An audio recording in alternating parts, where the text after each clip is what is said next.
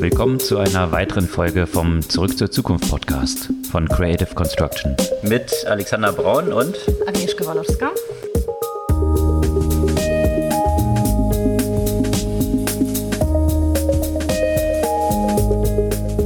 Was gab's Neues letzte Woche?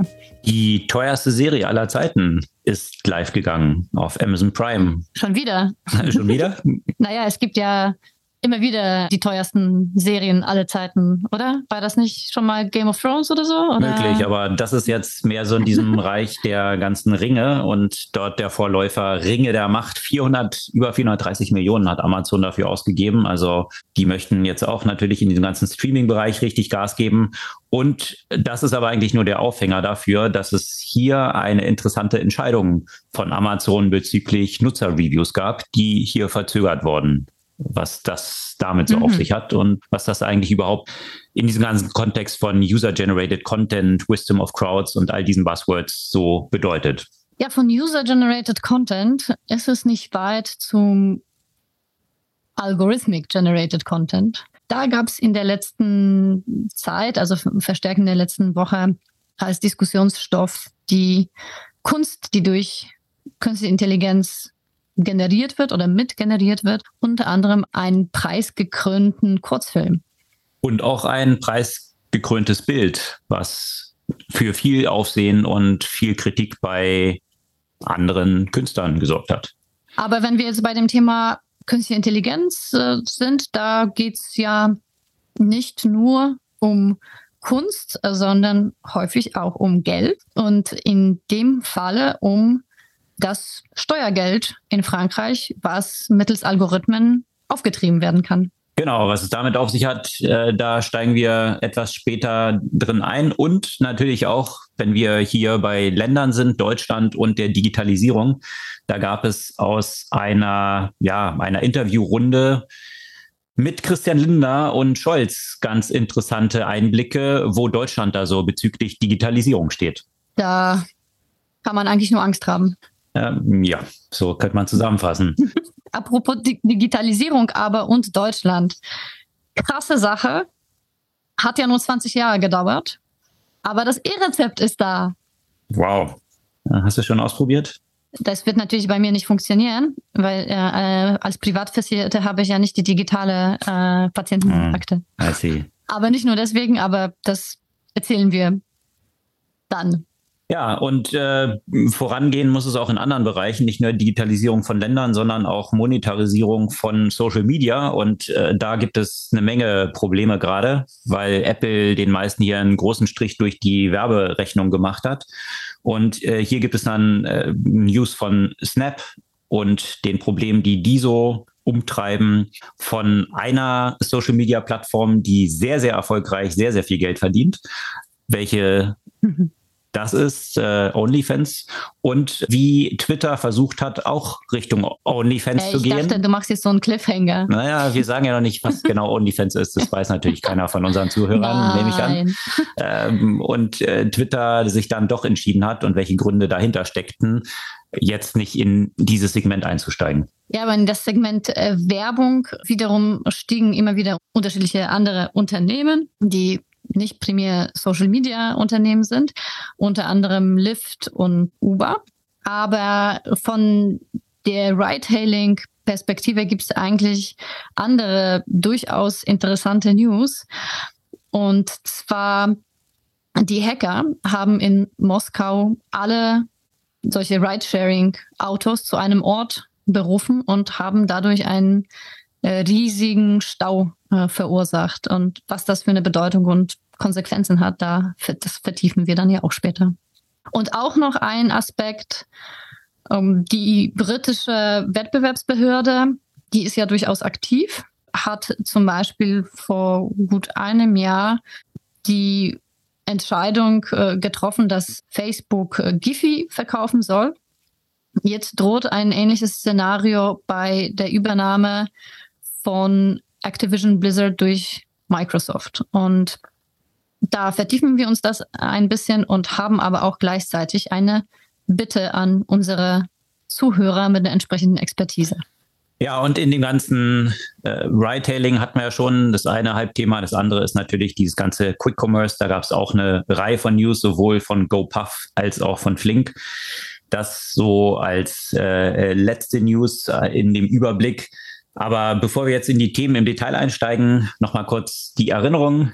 Ihr könnt unseren Podcast gerne abonnieren, einfach auf Folgen klicken oder wenn er euch gefällt, gerne einfach auch zwei Freunden von euch, das ist die Aufgabe für heute, äh, weiterleiten. Dann hilft das so ein bisschen der Verbreitung auch. Ja, steigen wir in die Themen ein. Was äh, gab es da im Kontext von Amazon und Ringe der Macht? Hast du das gesehen? Ich habe es nicht gesehen. Das ist nicht so, so 100 Prozent so mein Ding, aber natürlich, wenn du, sagen wir mal, nicht in irgendeine Hülle weg vom Internet äh, wohnst, dann kommst du natürlich an dem Thema nicht vorbei, weil es natürlich hitzige Diskussionen zu dem Thema gibt. Ja, das hat ja mehrere Dimensionen hier, das ganze Thema. Also abgesehen davon, dass es eben die teuerste Serie aller Zeiten ist, wohlgemerkt hat Amazon hier über 430 Millionen ausgegeben. Also für eine Serie ist das schon ganz ordentlicher Betrag. Äh, dementsprechend untermauern sie ja auch nochmal, wie ernst sie es meinen, auch in diesem ganzen Streaming-Bereich. Und hier die Konkurrenz, die sie entsprechend Netflix hier auch machen, da steigen wir auch nachher noch drauf ein, was das so für Netflix bedeutet und äh, deren Geschäftsmodell. Mhm. Aber Natürlich ist diese Serie auch in diesem ganzen Universum, du hast schon gesagt, ist jetzt nicht unbedingt so deins. Das ist ja so dieses Herr der Ringe, Hobbits, äh, diese ganze Welt, die jetzt hier weitergedacht ist in die Vergangenheit. Und zwar spielt es wohl so 4000 Jahre vor den Beginn dieser Hobbit-Saga. Äh, die äh, Gestalten gibt es dort wohl auch schon. Die Elfen gibt es dort. Hast du eigentlich die tatsächliche, äh, den tatsächlichen Herr der Ringe gelesen oder geguckt? Nee, äh, ist nee. auch nicht so meine Welt, ehrlich gesagt. Also das hat mich nicht so interessiert. Aber das dachten wir beide eigentlich auch bei Game of Thrones, ne? Und dann haben wir es doch geguckt. Ja, wobei ich sagen muss, und da sehe ich auch schon den, einen massiven Unterschied dazu. Game of Thrones, die erste Folge, die ich gesehen habe, die fängt halt gleich mega spannend an. Also es hat so diese, man weiß nicht genau, wo sich das dann abspielt, weil du dann ja auch so ein bisschen so Untote hast, die dann da schon auftauchen oder so ein bisschen Monster. Man weiß nicht, äh, ist es jetzt real? Ist es eigentlich so eine Horrorserie? Also es war ja so eine ziemlich mm, bunte Mischung. Und von daher fand ich die äh, mit der ersten Folge, es war einfach richtig spannend gleich. Und ich muss sagen, ich habe mir jetzt mal die erste Folge, bis zur zweiten bin ich da nicht mehr gekommen, weil ich bei der ersten Folge von äh, Ringe der Macht schon fast eingeschlafen bin. Diese Installation davon von dieser dieser Serie dort angeschaut bei äh, Amazon Prime und ich fand es tot langweilig. Äh, vielleicht liegt es daran, dass ich in dieser ganzen Welt jetzt nicht so verordnet bin und mir Vielleicht, mit diesen Elfen, die dann da rumlaufen, das hat ja ganz viele Dimensionen auch gehabt, weil äh, es natürlich viele Leute gab, die jetzt auch diese Serie kritisiert haben äh, und die als zu Vogue bezeichnet haben, weil es natürlich auch in dieser Serie jetzt, äh, das war die Positionierung auch, dass es dort auch schwarze Elfen und Hobbits gibt. Also von daher äh, hier einige dann eingewendet haben, was ist denn das für ein Quatsch? Das ist hier nur so ein woker äh, Bullshit, der jetzt dort produziert wurde.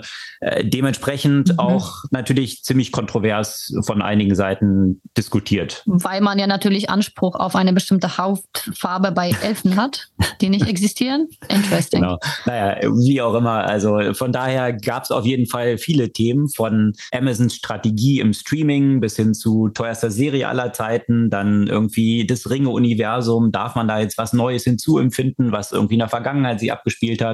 Darf man hier irgendwie äh, auch Schwarze dann in diesen einzelnen Rollen dann positionieren, wo, äh, naja, viele, viele Themen. Dementsprechend äh, ist diese Serie natürlich auch sehr umstritten. Amazon hat dann entdeckt, dass es hier natürlich viele Bots und Fake-Reviews geben könnte. Ach, jetzt, jetzt erkennen Sie das. Das ist ja spannend. Mhm, das ist ja ein ganz neues Phänomen. Wie kommen Sie dann darauf? Und wenn man weiß, dass äh, IMDb ja so eine der wichtigsten Review-Plattformen auch Amazon gehört, äh, ist es natürlich interessant, dass Amazon sich jetzt entschieden hat, Reviews um 72 Stunden zu verzögern. Also die Reviews gehen jetzt nicht mehr sofort live, sondern laufen mhm. erstmal durch einen Mechanismus, wo wahrscheinlich noch menschliche Mitarbeiter dort hinter sitzen und erstmal diese Reviews kontrollieren, bevor sie live gehen. Und das finde ich natürlich schon eine interessante Entwicklung. Das Problem scheint es für Amazon bisher nicht so wirklich gegeben zu haben. Aber jetzt, wo sie selbst 430 oder mehr äh, Millionen investiert haben, dann ist es plötzlich ein Problem, wenn hier Fake Reviews eintrudeln, die die Serie zu sehr schlecht machen könnten. Und äh, ja, also äh, ich finde natürlich dieses ganze Phänomen kann man nicht von der Hand weisen, aber es ist jetzt auch nichts Neues. Mhm. Wenn man sich auf Amazon beliebiges Produkt anschaut, ja, dann hat man dort tausende von Reviews, die häufig doch sehr zweifelhaft sind, ob man denen glaubt, ob man denen nicht vertraut. Und ja, ich weiß nicht, wie aktiv Amazon hier versucht. Natürlich wurden ab und zu, hat mir auch von berichtet, dann so einzelne Botfarmen äh, mit gekauften Reviews dann abgeschaltet. Aber es ist natürlich schon ein riesiges Problem, was überhaupt das Vertrauen in solche Plattformen, äh, sämtliche Review-Plattformen, ob du jetzt irgendwie von Arbeitgebern, irgendwie mit Glassdoor, ob du mhm. irgendwelche Restaurantplattformen, ob du jetzt E-Commerce, Amazon, ob jetzt irgendwelche IMDb, Movie, äh, you name it, sämtliche Sachen hatten ja so einen Zyklus durchlaufen. Früher hatte man zentralisiert Gatekeeper, die ein Review gemacht haben. Also ob das jetzt äh, eben die entsprechenden Filmkritiker waren, äh, ob das im Bereich von Produkten, Stiftung Warentest war. Und dann kam Social Media und äh, es wurden ja auch einige Bücher dazu geschrieben, Wisdom of Crowds, plötzlich endlich diese blöden Gatekeeper weg, im Medienbereich ja das gleiche. Und jeder kann jetzt Reviews machen, wir demokratisieren das ganze System und dann wird alles super. Und ähm, jetzt stellt man fest, hm, irgendwie man weiß nicht so recht, ob das wirklich skaliert, diese totale Demokratisierung, weil äh, genau diese Sachen jetzt auftreten, die wir jetzt beschrieben haben dass man sich eigentlich nicht mehr so wirklich auf, auf diese Reviews auch verlassen kann und äh, jetzt eigentlich der Zyklus zurückläuft und äh, man sich wieder mehr nach den trustworthy sources eigentlich, also Stiftung Warentest ist sicherlich in der letzten Zeit von der Relevanz mhm. dann nochmal gestiegen oder auch ähnliche. In, in Aber auch andere. Ne? Ich habe selbst ja gemerkt, wir haben jetzt äh, Tipp äh, gekauft, äh, den Tipp Restaurantführer ja. für mhm. Berlin weil einfach, also wieder diese Kuration mhm. spielt auf einmal eine Rolle, weil gerade zum Beispiel bei Restaurants, aber auch bei vielen, auch bei Filmen, ne? Hm, oder, oder auch, auch anderen Dingen, die man bewerten kann. Man merkt auch häufig diese, diese Digitalität eigentlich, äh, also quasi null oder eins. Also entweder war es richtig scheiße oder richtig geil, ansonsten machst du dir eigentlich gar nicht die Mühe, Sachen zu bewerten und äh, dann komm, kommt irgendwas dazwischen. Mhm.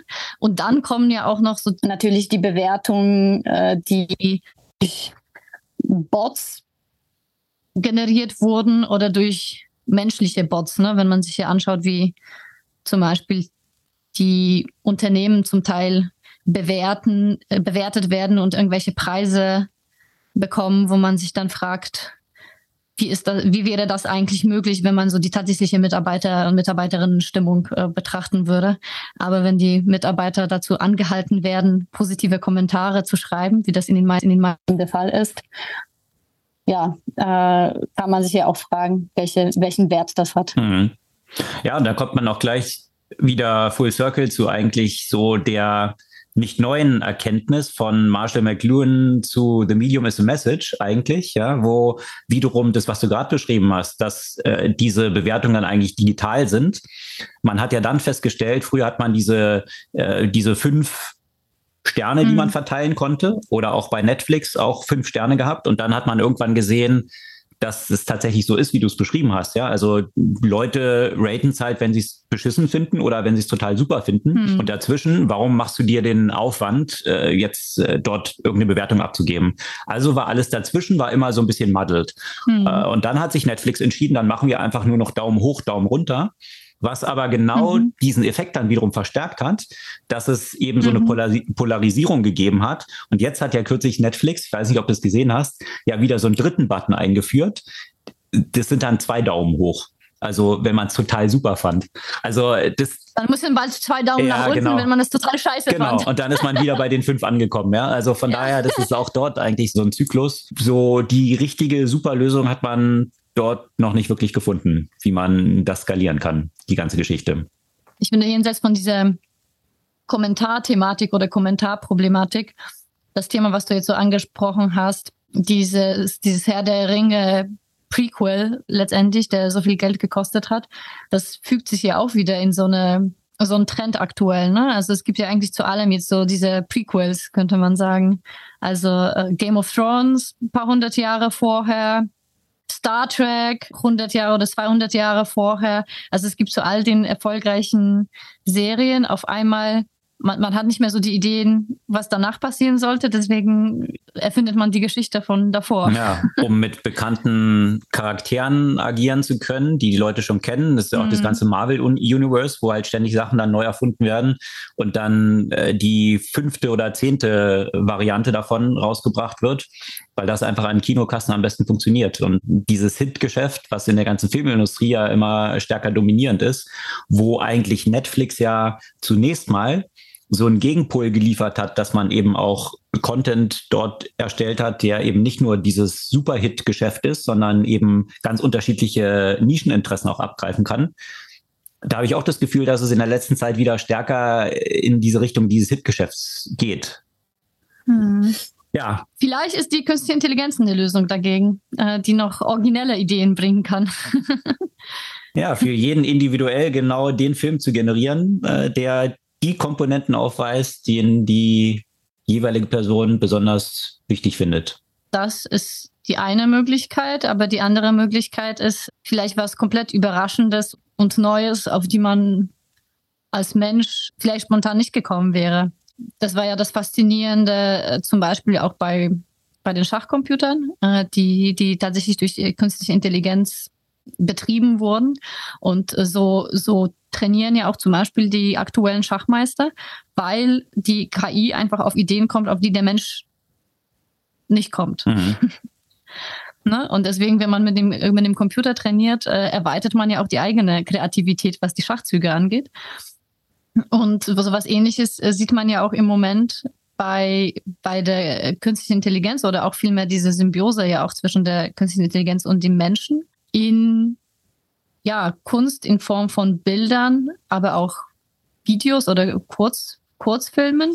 Ähm, jetzt äh, hat äh, gerade tatsächlich ein Kurzfilm, das eben weitestgehend durch den Algorithmus kreiert wurde, The Crow, ein Preis in Cannes unter anderem gewonnen und äh, man kann sich das, man kann sich den, den Film ja auch anschauen. Das denkt so ein bisschen die, die, die ganzen Generatoren von KI-Bildern, die es bereits gibt, wie DALI, Crayon etc., noch ein bisschen weiter und macht eben einen Film daraus. Also es das heißt, eine menschliche Tänzerin ist so der Prompt, könnte man sagen, oder der menschliche, die menschliche Tänzerin ist so das das bewegliche mhm. Objekt. Mhm. Die wird aber in so eine Art Krähe äh, verwandelt, die dort, die dort tanzt in so einem apokalyptischen Universum. Okay. Und da ist dann alles, also auch, also die, die Story und die Bilder und alles ist dann durch, durch AI generiert oder was ist so? Nee, die Bilder okay. sind, die Bilder sind durch, durch KI also generiert. Die Storyline hat sich ähnlich. schon ein Mensch ausgedacht und. Ja, also bei Kurzfilmen gibt es ja keine große Storyline, ne? Das sind ja drei Minuten. Gut. Also, das hm. ist, also in dem Film würde ich jetzt keine, also es ist keine große Storyline, es ist ein mhm. Tanz von einer Krähe mhm. in einem, also ja, der Mensch hat die Musik dazu mhm. ausgewählt zum Beispiel und so weiter halt. Ja, ja und also muss ich auch die, die, die, die kreative Idee gehabt haben, dass jetzt eine, eine Krähe genau. dann irgendwie tanzt. Ja. Das ist eine Krähe, genau. Und das ist so ein bisschen ähnlich wie jetzt äh, bei, bei Dali zum Beispiel. Da hat ja übrigens äh, John Oliver eine äh, witzige Folge dazu gemacht, äh, zu den KI-generierten Bildern. Okay. Und äh, rausgefunden, dass es auch eine ganze Menge von ihm gibt. Und äh, also sogar die, die Nutzer gefragt, was die dazu, die dazu bewegt hat, ein Bild zu generieren, in dem eine ganze Reihe von äh, Bilder, also eine ganze Bilderserie mhm. der Beziehung von John Oliver und einem Kohl. Also nicht Helmut Kohl, sondern Gemüse. Cabbage. Cabbage würde man doch als Weißkohl übersetzen, oder? Ins Deutsche? Ja, glaube ich. Mhm. Ja, ne? Genau.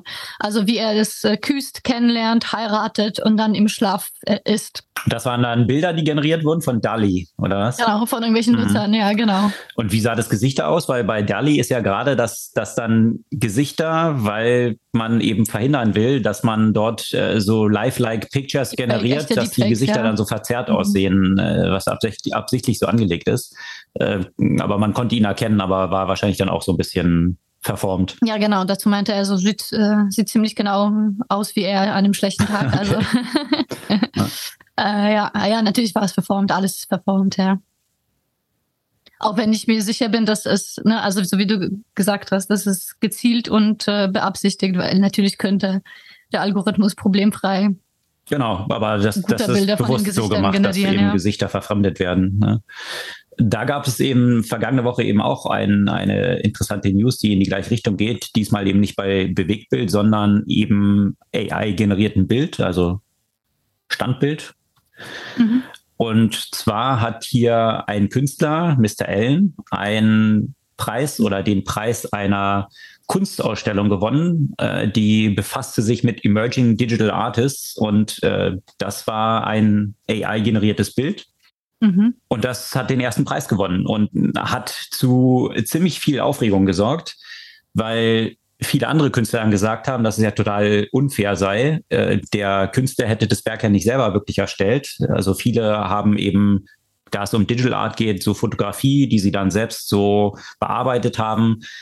Aber da sind die Linien dann auch wahrscheinlich ja fließend, weil wenn du äh, mit äh, ein digitales Foto dann bearbeitest, wendest du ja auch wieder einen Computer an und äh, die Frage ist, wie weit dein Input jetzt geht. Und das ist ja auch so eine Sliding ja. Scale. Dann hast du AI, die jetzt auch, mhm. die Grundlage war eigentlich auch ein Foto äh, von, von diesem Künstler, was dann aber von AI weiterentwickelt wurde. Und äh, ja, eine interessante Diskussion, die darum jetzt aufgekommen ist, wo es genau um diese Fragestellung geht wer ist dann eigentlich der Künstler, wer ist der Urheber auch eines Werkes, äh, was dann auch wieder dran äh, mhm. hängt.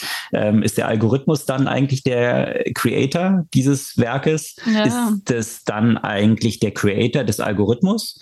Also wie weit runter geht es dann eigentlich? Und da entstehen auch wiederum ganz neue Geschäftsmodelle. Das ist auch eine News aus der vergangenen Woche. Es gab dann mal so, so eine Zusammenstellung von lauter Prompts zu Bildern, die man generieren kann. Also nur als ein Beispiel, ja. Also wie, wie läuft es bei Dali? Da hatten wir auch schon häufiger drüber berichtet. Also das ist ja so ein ja, äh, sehr faszinierendes AI-System, was, was dort generiert wurde, äh, was dann eben aufgrund der Spracheingabe also Text, die dort, der dort eingegeben wird, in Bilder umwandelt. Mhm. Also das ist so ein bisschen, was wir mit GPT-3 ja auch für Sprache schon, dass anderer Text generiert wird. Hier ist auch die Eingabe dann wiederum Text und daraus wird ein Bild generiert.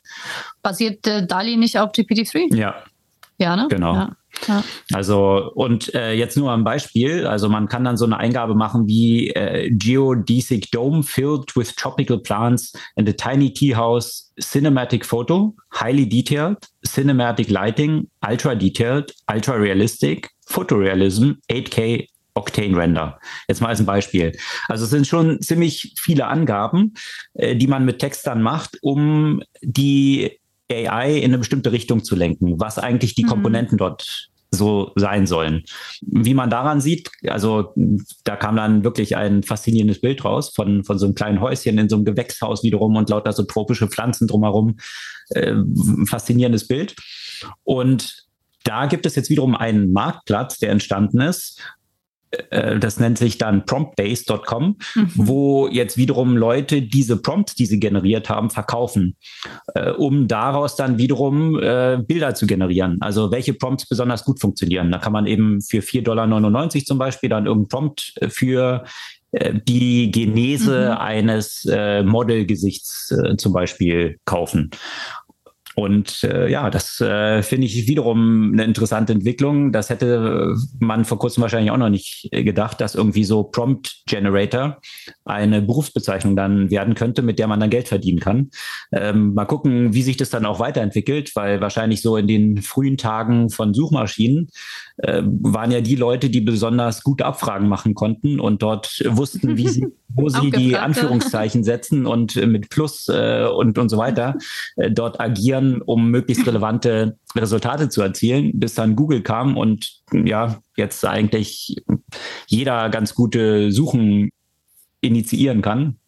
Vielleicht geht es dann früher oder später bei den Bildern natürlich auch so in die Richtung, dass du nicht mehr so detaillierte Definitionen eigentlich machen musst von dem, was du haben willst. Ja, das, diese Detaillierung ist ja auch das eine, aber auf der anderen Seite brauchst du ja auch so eine gewisse Kreativität, um überhaupt auf so bestimmte Prompts zu kommen. Halt. Ne? Exakt. Und, und zu wissen, was eigentlich dann Komponenten davon sind. Also das, das ist ja schon mal eine Grundvoraussetzung, dass du halt weißt, du musst jetzt hier irgendwie Cinematic Photography oder auch die Auflösung und all solche mhm. Sachen dann definieren, damit die AI wiederum weiß, was sie eigentlich machen soll. Ja, aber das kannst du dann später natürlich auch ganz einfach, wie bei Google, hast du ja auch diverse Filter, mhm. ne? Also die du dann einstellen kannst, also bestimmte Optionen. Also gerade, gerade diese, diese, sagen wir mal in Anführungszeichen, technischer Teil. Ich glaube, das ist etwas, was allen möglichen Leuten zugänglich wird. Aber so überhaupt auf die Idee kommen, was du da auf diesem Bild halt sehen willst, das ist dann eher so die menschliche äh, ja, Imagination. Aber dann müsste man eigentlich so am besten so diese Prompts weil dann kannst du einmal diese Prompts verkaufen, dann hast du die los. Du müsstest die ja eigentlich als ein NFT haben. Mhm.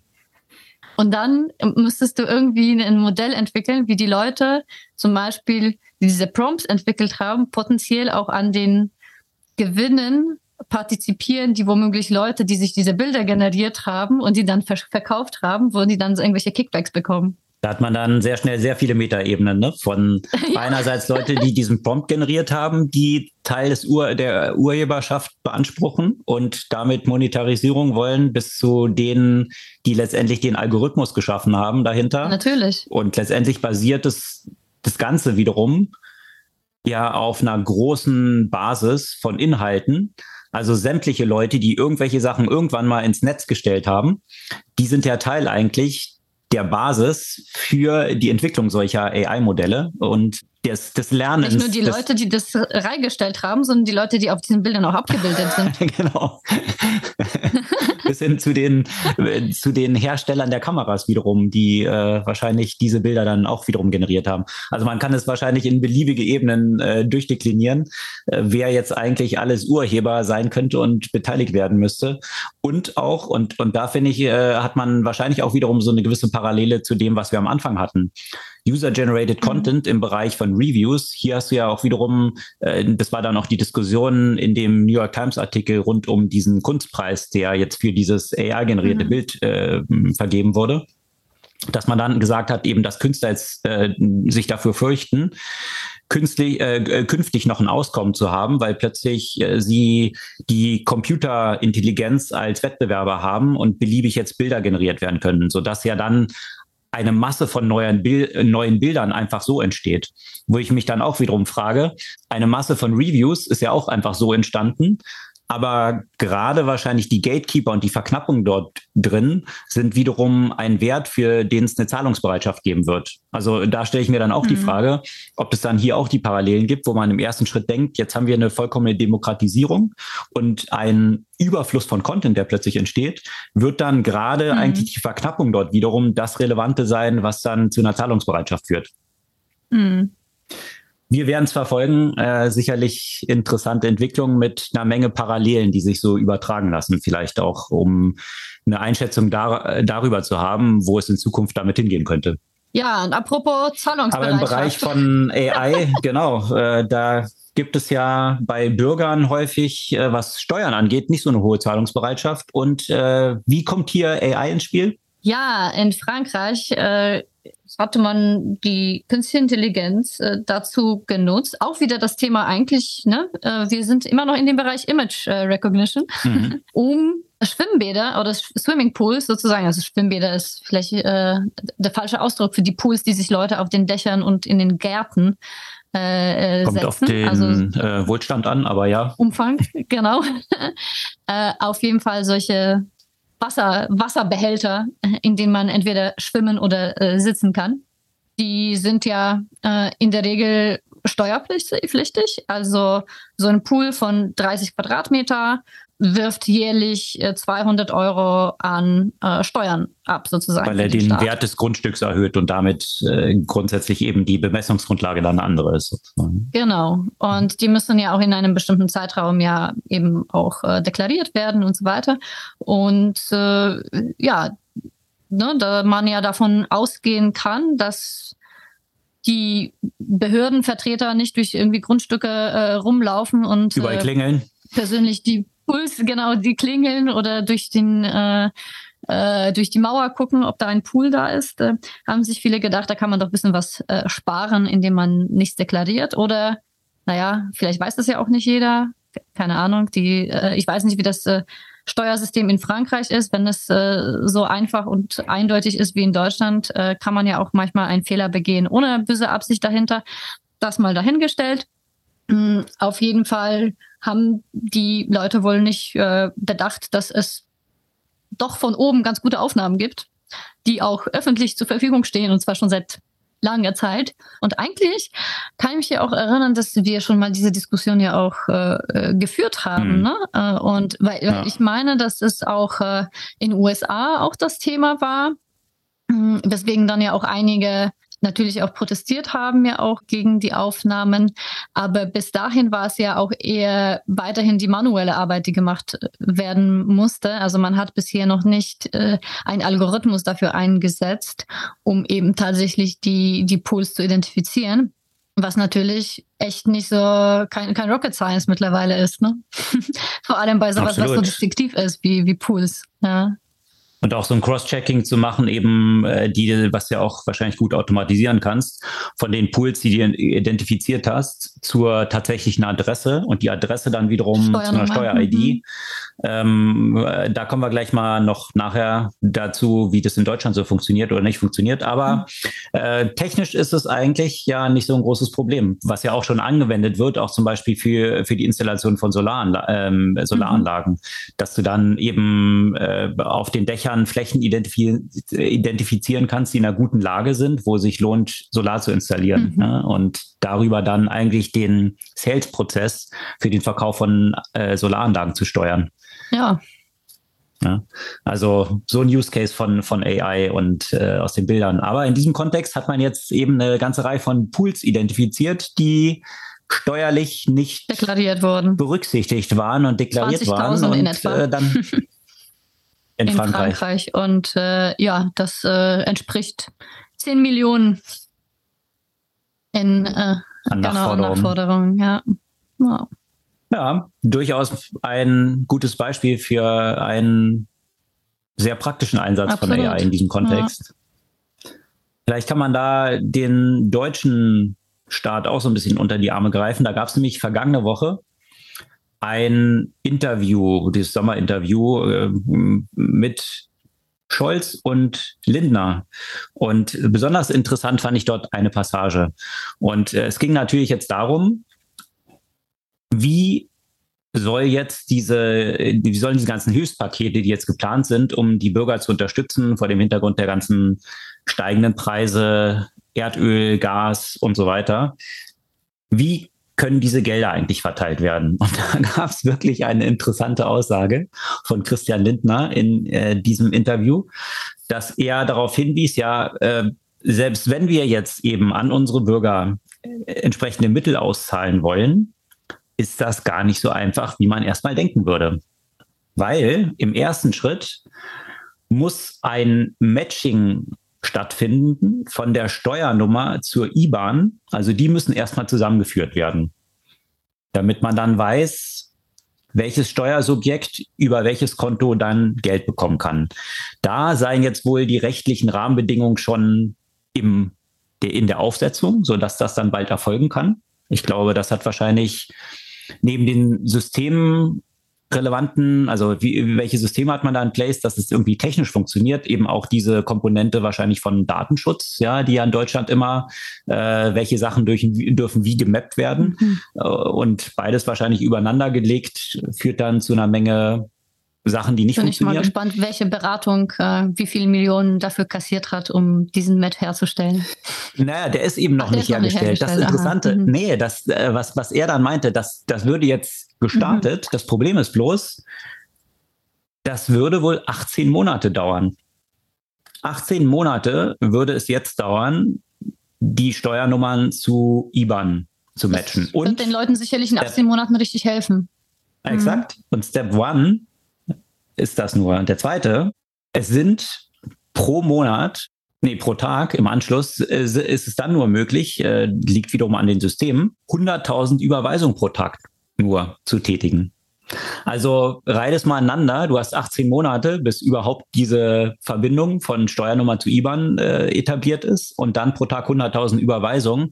Und jetzt mal die ja, 80 Millionen oder äh, Bürger oder 40 Millionen Haushalte, das mal dividiert durch die 100.000, dann kannst du dir herleiten, wie lange das dauern würde, bis hier das Geld tatsächlich bei den Steuerzahlern ankommt, die entlastet werden sollen. Es gibt, äh, ich sehe, du runzelst die Stirn, aber. Ja, da rattert irgendwas im Kopf, weißt du, mein Kopf weigert sich, sowas zu verstehen.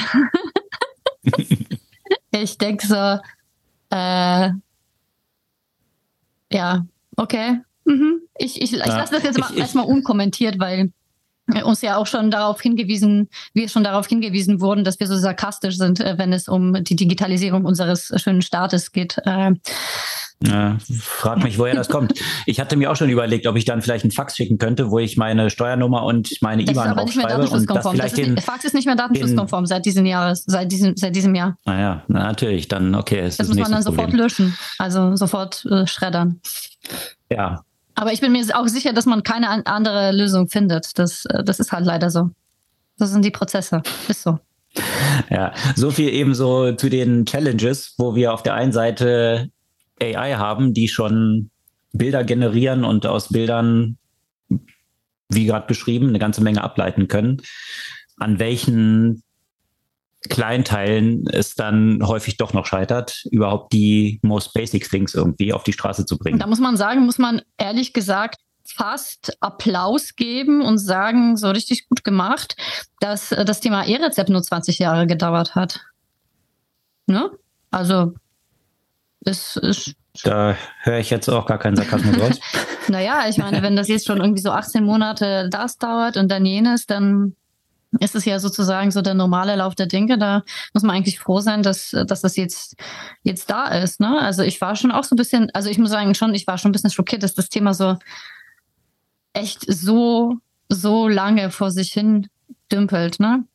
Das Projekt startete tatsächlich vor ziemlich genau 20 Jahren, 21. August 2002, ein Pilotprojekt der Gesundheitskarte in Schleswig-Holstein. Mhm. Und äh, da wollte ja, ich meine, äh, also, so, also jetzt mal ganz ohne Sarkasmus, äh, diesmal tatsächlich, ne, 2002, da wäre Deutschland eigentlich so richtig krasser Vorreiter, was sowas angeht, ne? Also das, das war ja schon irgendwie ziemlich, ziemlich gut äh, vorgedacht und äh, das, äh, das Ganze wurde ja natürlich auch überall groß angekündigt. Sollte im Jahr 2006 alles äh, großflächig äh, tatsächlich äh, angewendet werden. Da war noch die äh, Ulla Schmidt, die Gesundheitsministerin, auf die man sich wahrscheinlich keiner mehr erinnern kann, weil es ja auch schon so lange her ist. Einige unserer Zuhörer waren, haben damals wahrscheinlich noch in die Pampers geschissen. Durchaus möglich. Das sollte ja kostengünstig auch alles sein. Das, da sollten ja jährlich bis zu 5 Milliarden Euro eingespart werden und äh, eine Milliarde Euro sollte das Ganze äh, alles kosten. Das wurde dann 2004 alles auch auf der CeBIT alles präsentiert und so weiter und so fort und, und alles super und toll. Jetzt haben wir es. Und was hat es gekostet? Äh, das kann man wahrscheinlich über die 20 Jahre gar nicht mehr so richtig äh, berechnen, weil es ja nach und nach und nach und nach und mehr Kosten generiert hat und mehr Kosten generiert hat. Und äh, und man muss ja aber auch sagen, es geht jetzt im Moment auch noch nicht großflächig los. Ne? Es sind ja auch wieder noch bestimmte äh, Testregionen. Also eigentlich sind die Apotheken ab dem 1. September, also seit dem 1. September jetzt, äh, in der Lage, auf die E-Rezepte zu reagieren, diese zu verarbeiten. Und das waren die Apotheken schon seit längerer Zeit. Das Problem ist ja aber, dass die Apotheken können ja machen, was sie wollen, wenn die Arztpraxen nicht in der Lage sind, diese Rezepten auszustellen. Und das ist ja bei den vielen der Arzt, Arztpraxen natürlich äh, das Problem. Du hast ja auch, äh, ne, also große äh, Probleme bei Standardisierung überhaupt von Software und insgesamt Digitalisierung der Praxis, die mit vielen Faktoren halt äh, zu zu tun hat. Ja, also erstens sind viele Haus Hausarztpraxen natürlich ja auch überlastet. Dann hat das was ja auch mit dem Incentivierungssystem in dem Gesundheitswesen bis zu natürlich ja auch äh, vielleicht bei, bei Älteren auch, äh, sagen wir mal, eine gewisse Technologieverweigerung. Es gibt eine ganze Reihe von Gründen, aus dem das eben in den Praxen erstmal noch nicht wirklich möglich ist. Ja, da ist noch lange nicht gesagt, dass, dass das in Kürze halt äh, nachgezogen wird, auch wenn das durchaus für die Praxen einen Mehrwert hätte und auch eine Möglichkeit wäre, ja Geld zu sparen. Weil im Moment ist es ja immer noch so, wenn du ein Folgerezept brauchst, musst du halt bei deiner Praxis äh, antanzen während da eigentlich keine erneute medizinische Konsultation erforderlich ist, beziehungsweise mhm. so eine Konsultation ja auch noch online zum Beispiel stattfinden würde, sondern die Rezepte müssen dann irgendwie geschickt, ausgedruckt und ähm, oder du musst da persönlich mhm. halt hingehen. Und das zum Beispiel gerade, wenn man sich die etwas ländlicheren Regionen überlegt, wo Ärzte ja auch fehlen, ja, und mhm. wo die Leute zum Teil für so ein Nachfüllrezept ja auch längere Strecken unternehmen müssen. Also natürlich hat das ja alles hätte das alles Vorteile. Äh, die Frage ist halt, wie schnell wird das dann ja auch tatsächlich äh, realisiert? Äh, man hat ja auch gesehen, dass man in Deutschland, auch was dieses ganze Thema Videosprechstunde und so weiter, auch nicht gerade auf dem fruchtbaren Boden ja auch bisher geraten ist. Wenn ich das richtig erinnere, ist äh, zum Beispiel Krü zieht sich ja aus Deutschland zurück und auch anderen Anbietern ist es nicht gerade so einfach. Und das hat, das mhm. hat, das hat viel mit, mit dem äh, gesamten Aufbau des deutschen Gesundheitssystems zu tun, was ja, also ich würde sagen, es ist trotzdem Jammer auf hohem Niveau, weil wenn man sich das mit anderen Gesundheitssystemen vergleicht, ist es trotzdem ein, ein solides System, das gute Vorsorge bereitstellt. Das möchte ich, möchte ich an der Stelle auch nochmal betonen.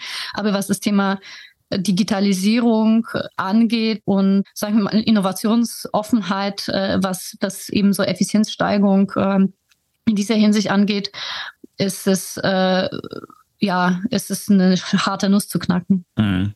Ja, und wie bei diesem Beispiel davor gezeigt, äh, der Teufel steckt dann leider immer im Detail.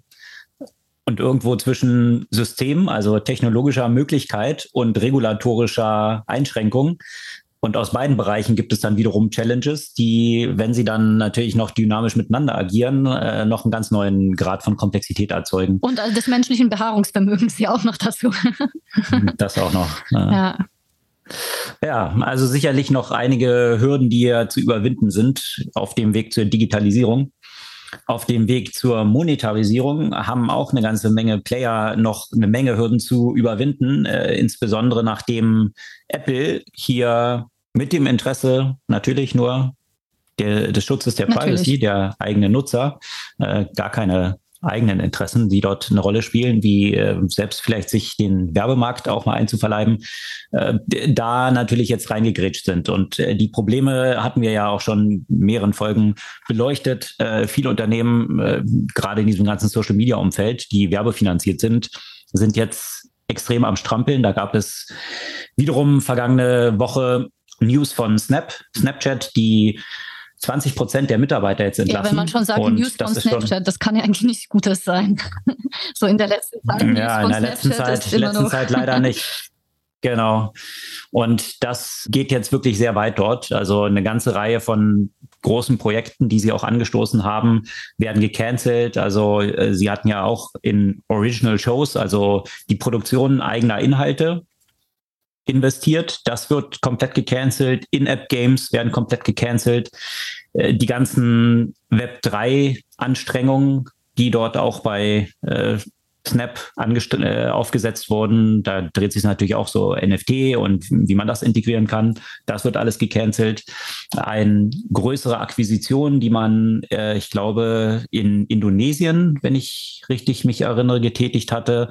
Also im äh, in dem Raum ein Startup, was im Social-Media-Bereich sehr, sehr stark wächst, über mehrere Länder dort in Südostasien. Da hatte man 80 Millionen ausgegeben. Äh, das wächst wohl nach wie vor sehr stark, aber es wird gecancelt jetzt aus äh, Kostenüberlegungen. Mhm. Also das äh, sind schon tiefe Einschnitte und äh, Snap äh, ist wirklich hier im Krisenmodus aktuell unterwegs. Und das äh, pflanzt sich natürlich, wir hatten ja auch schon von berichtet, über sämtliche Unternehmen in diesem Kontext hervor. Facebook ist natürlich ein weiterer. Natürlich haben die wesentlich mehr Geld und haben schon davor Geld gedruckt, wo Snap noch nicht so an diesen Honigtöpfen dran war und natürlich noch nicht so profitabel war. Deswegen können sie sich wahrscheinlich jetzt eine längere Durststrecke erlauben, aber Meta hat auch bekannt gegeben, dass sie jetzt ein eigenes Team aufgesetzt haben, um Paid Features für Facebook und Instagram zu entwickeln. Das heißt, das, was wir bisher eben als ein Ad-Supported Business Model hatten, wird jetzt dort auch stärker Richtung eines Subscription Models umgebaut. Also Werbung durch Subscription-Einnahmen äh, soll entsprechend hier ersetzt werden, auch bei Instagram und bei Facebook. Und währenddessen Kann man, will Zuckerberg jetzt Ultimate Fighting Champion werden. Ja, das, äh, das ist noch eine separate äh, Geschichte bezüglich der Positionierung von Mark Zuckerberg. Ja, ich habe mich auch schon über, äh, also ja, ist natürlich ein PR, die jetzt hier gefahren wird, wie jetzt plötzlich solche Videos rauskommen, wie Mark Zuckerberg hier voll der harte Fighter ist und irgendwie Kickboxing und weiß ich was alles dort betreibt. Kann den mit und, meine Schwester zusammenbringen. Äh, genau, kann er vielleicht was lernen.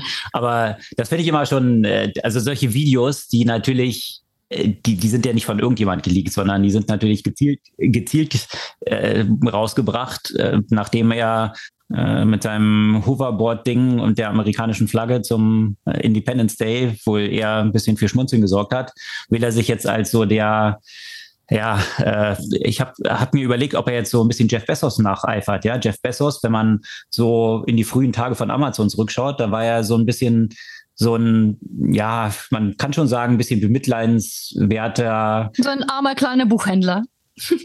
Genau, so ein Office-Geek mit, mit schlecht sitzenden Klamotten, mit, mit einer komischen mm, Frisur, die ja die entstehende Glatze ein bisschen schlecht verbirgt und, und lauter so äh, merkwürdig geeky Typ. Und in der letzten Zeit ist er ja dann äh, kräftig am Pumpen gewesen und äh, mit breiten Rücken und breiten Kreuz und äh, der Model äh, Girlfriend äh, und, und so weiter, all diesen, all diesen Themen. Ob Mark Zuckerberg ihm jetzt so ein bisschen nacheifert, jetzt auch plötzlich so den Harten rauszukehren und jetzt im Ultimate Fighting aufzutreten. Äh, ich möchte mal wissen, was dort passieren muss, dass äh, Mark Zuckerberg mal äh, in Fight mit jemandem kommt. Äh, sieht jetzt nicht unbedingt wie die Person aus, die unbedingt so eine Schlägerei vom Zaun brechen würde. Aber wer weiß. Auf jeden Fall versucht hier Mark Zuckerberg eine Neupositionierung. Äh, die Plattformen versuchen auch eine Neupositionierung, um mehr Geld zu verdienen. Und äh, interessanterweise bei Netflix geht es ja in die andere Richtung. Ein Subscription Model soll jetzt um Werbung angereichert werden. Also äh, ich finde schon faszinierend, wie jetzt hier Apple eigentlich als Auslöser die ganzen Geschichte äh, das ganze Universum von Geschäftsmodellen, also entweder werbefinanziert oder Subscription finanziert, hier kräftig in Aufruhr bringt. Also und letztendlich auf beiden Seiten Apple der lachende Dritte ist, weil äh, wenn jetzt Facebook und Instagram mehr Richtung Subscription umstellen, dann freut sich Apple natürlich, äh, weil ja. sie ja 30 Prozent von diesen Subscription Revenues mhm. abbekommen. Und äh, ja, der Werbung hat Apple ja nichts mitverdient. Also das jetzt abzuschalten und die Werbung Richtung direkt Apple zu schicken, wo Apple dann natürlich alles dran verdient. Also das ist so ein bisschen Heads you lose und Tails I win. Äh, dass so äh, Apple auf jeden Fall dort sehr gut positioniert ist, kräftig Geld zu verdienen weiterhin. Und alle anderen Player ja, die Werbefinanzierten sich jetzt Subscription Revenues suchen und die Subscription-basierten jetzt Werberevenues suchen. Ist auf einen, also der nichts ändern muss erstmal. ja, genau. Ein, ein Player, der natürlich schon lange sehr, sehr viel Geld verdient und nicht so Probleme mit der Monetarisierung nee. hat.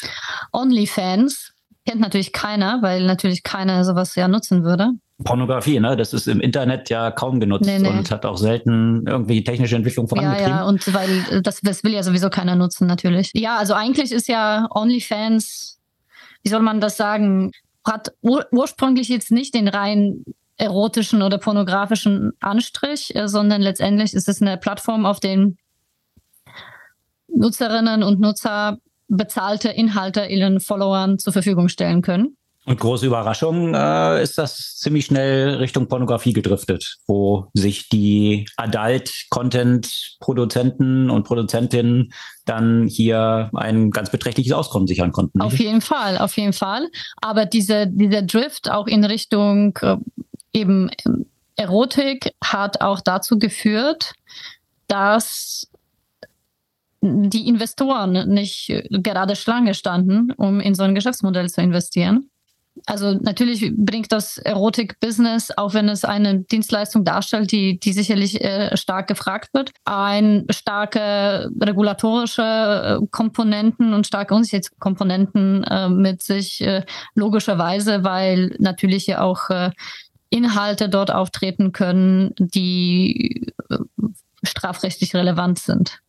Hm, das sind ja auch unter anderem die Gründe, warum eben Investoren davon vielleicht Abstand nehmen, jenseits davon, dass äh, ja, dass das so einen anrüchigen Charakter natürlich hat und viele sich eben nicht mit dem weit breit gesehenen Adult Entertainment Business identifizieren wollen.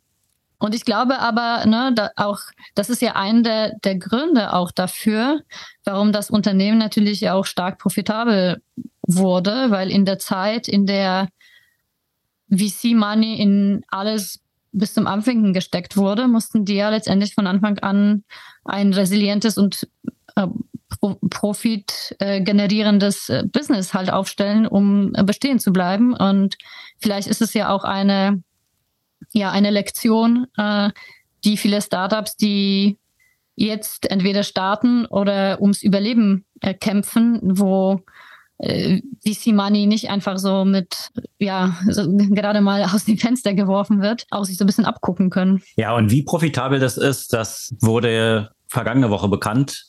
Sie haben tatsächlich ein GMV, also Gross Merchandise Volume von 4,8 Milliarden mhm. erzielt. Also das sind die Gesamtumsätze, die über diese Plattform erzielt wurden der, die Take Rate, also das, was dann bei OnlyFans bleibt, was sie sich an diesen Umsätzen eben als Plattformgebühr nehmen, sind dramatisch gestiegen. Mhm. Also die waren, es ging jetzt um das Geschäftsjahr 21. Im Jahr davor hatten sie dort 61 Millionen, was bei ihnen landete. In diesem Jahr sind es 932, also von 61 auf 932 mhm. Millionen gestiegen. Und daraus ergab sich dann ein Vorsteuergewinn, wohlgemerkt, nicht Umsatz, sondern Gewinn von 430 Millionen, die sie in einem Jahr erzielt haben. Über also, 600 Prozent über dem des Vorjahrs. Also extrem profitabel. Der Gründer hat sich äh, in den letzten zwei Jahren da 500 Millionen ausgezahlt. Mhm. was äh, auch nicht so ein schlechter Verdienst ist für zwei Jahre. Mhm. Also eine Plattform, der Owner, die nicht der Gründer. Ne? Das ist nicht mehr der Gründer. Okay. Es gibt ja einen, einen einzigen Owner, der das von den Gründern abgekauft hat. Okay.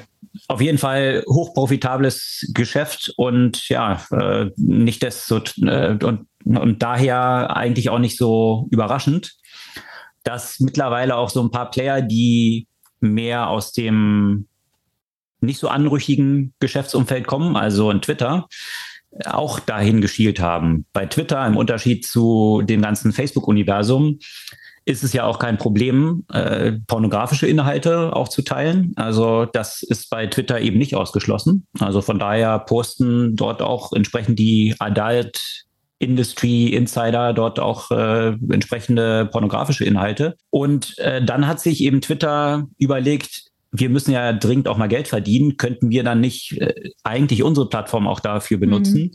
die ganzen Adult Actors, die sowieso auch auf Twitter sind, äh, dann das zu ermöglichen, was eben bei OnlyFans möglich ist. Wahrscheinlich nicht Generierung für OnlyFans zu sein, ne? Mhm. Genau, ja, einfach die nur rüber zu schaufeln und damit verdient jemand anders mhm. dann Geld. Warum verdienen wir nicht mit mhm. das Geld dort?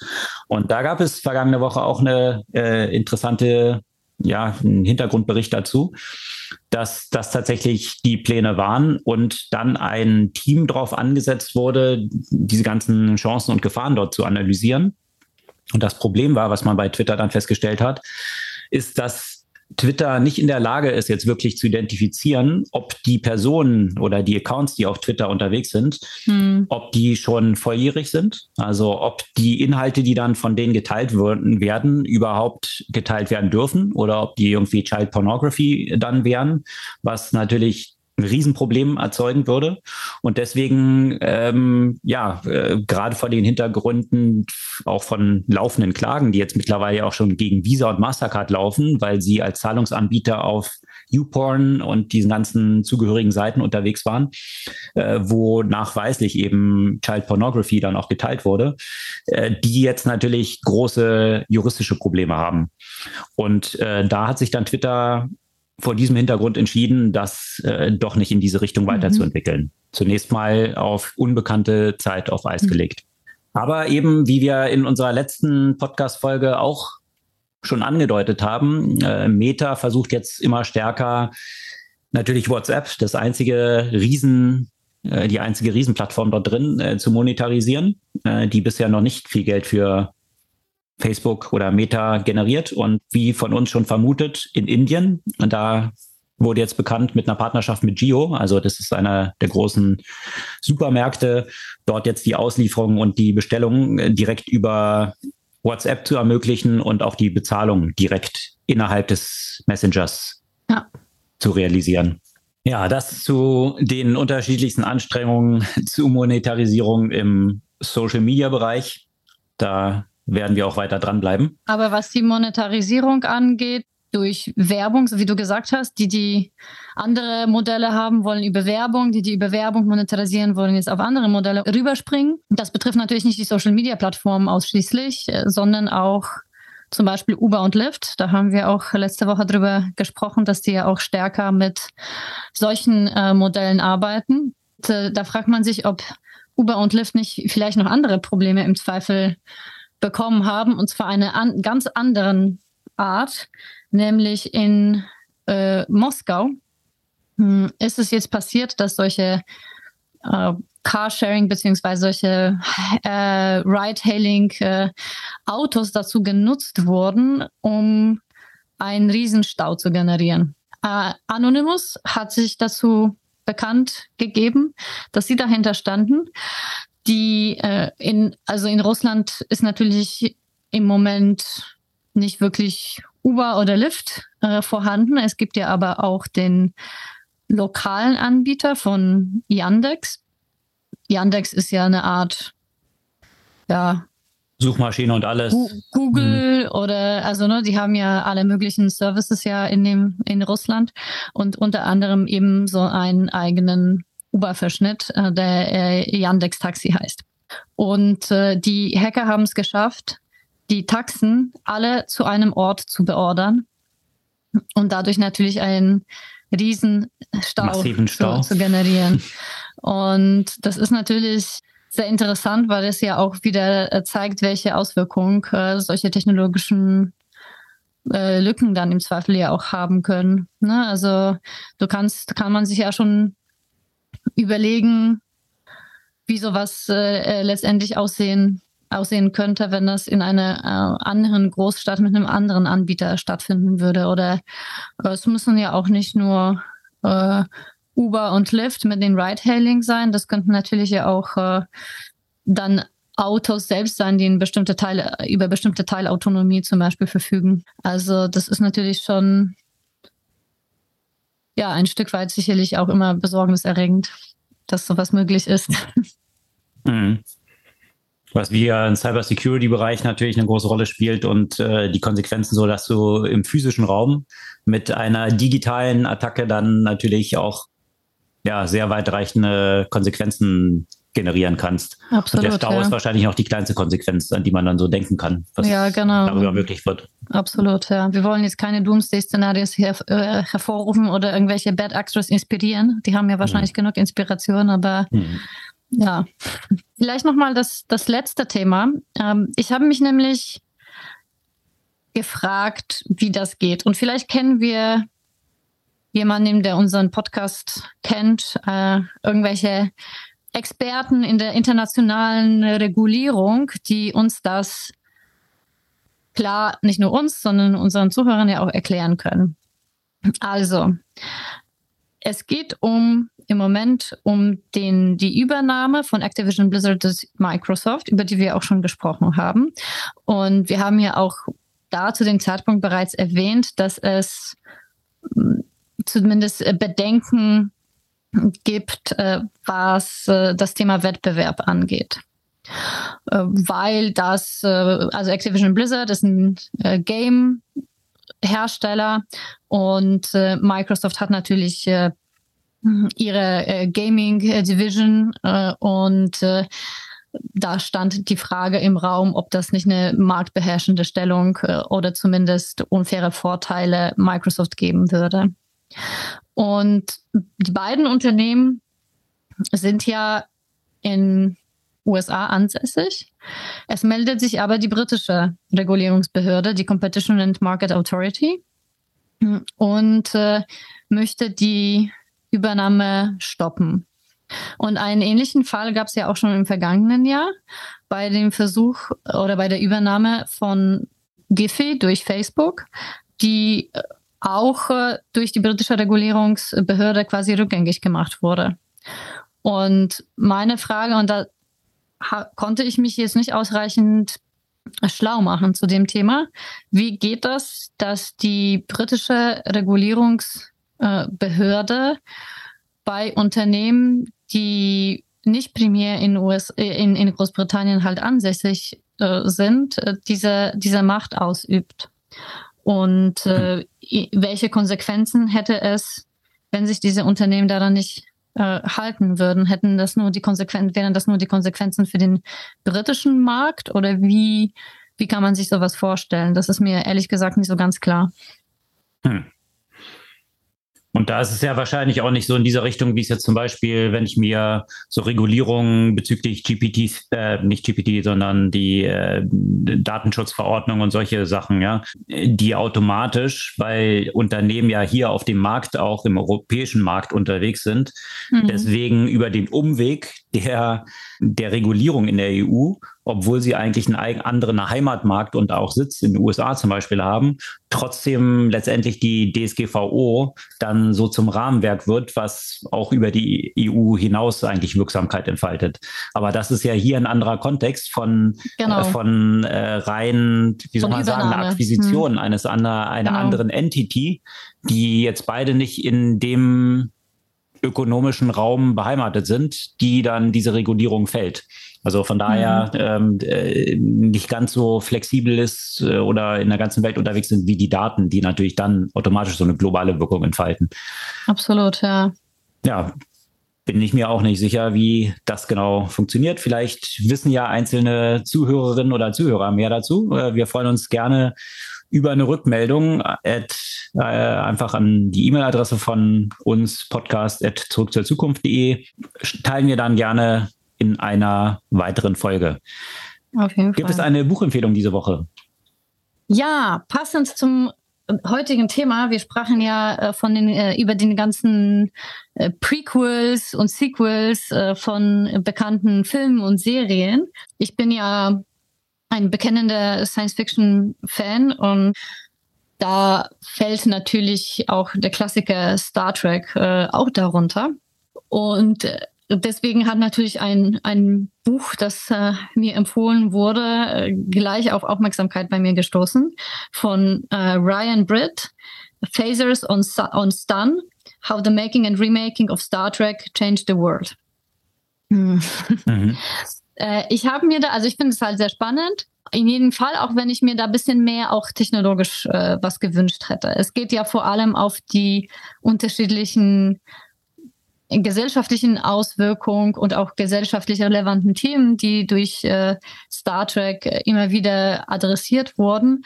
Ich habe mir noch so vielleicht bisschen mehr vorgestellt, auch äh, über die technologischen Auswirkungen, die sie ja auch zum Teil beschleunigt oder inspiriert haben, von denen es ja auch einige gab.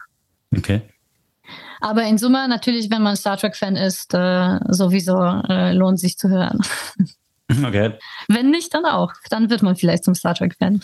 Star Trek oder Star Wars, das sind ja so die zwei Lager. Nicht notwendigerweise, auch das adressiert ja so das Buch, die paar Zusammenhänge, die es zwischen Star Wars und Star Trek gibt, aber auf mich trifft es auf jeden Fall zu. Ich bin schon eher der Star Trek-Typ, nicht der Star Wars-Typ. Ich konnte mich nicht so richtig, irgendein der beiden Lager, finde beides nicht so richtig faszinierend. Äh, noch, ähnlich wie bei diesem Ring-Universum nicht so richtig den Zugang da zu einem von beiden gefunden, to be honest. Aber was hast du denn von Star Trek überhaupt gesehen? Hast du Original gesehen oder was hast du, hast du irgendwas davon gesehen? Weil das hängt schon, schon selber davon ab, was, was du eigentlich geguckt hast. Ich ja. habe es gar nicht mehr genau in Erinnerung, wie, welcher Titel das jetzt dann war, aber ja. Weil ich kann mir schon ehrlich gesagt vorstellen, dass du eher so der, also ich könnte mir schon vorstellen, dass du, wenn du jetzt sagen wir mal zum Beispiel bei Deep Space Nine oder so einsteigen würdest, dass du durchaus Spaß äh, daran finden würdest. Na gut, vielleicht gebe ich dem nochmal eine Chance. Ich schaue mir da nochmal mit Deep Space Nine eine Folge an. Vielleicht komme ich dann weiter als bei den Ringen und der neuen Amazon-Interpretation. Wir werden sehen. Äh, das soll es für diese Woche gewesen sein. Sämtliche Themen und Artikel, über die wir gesprochen haben, verlinken wir natürlich wie immer in den Shownotes unseres Podcasts. Und wir freuen uns über euer Feedback, über Weiterempfehlungen und auch ein paar Reviews auf den gängigen Podcast-Plattformen.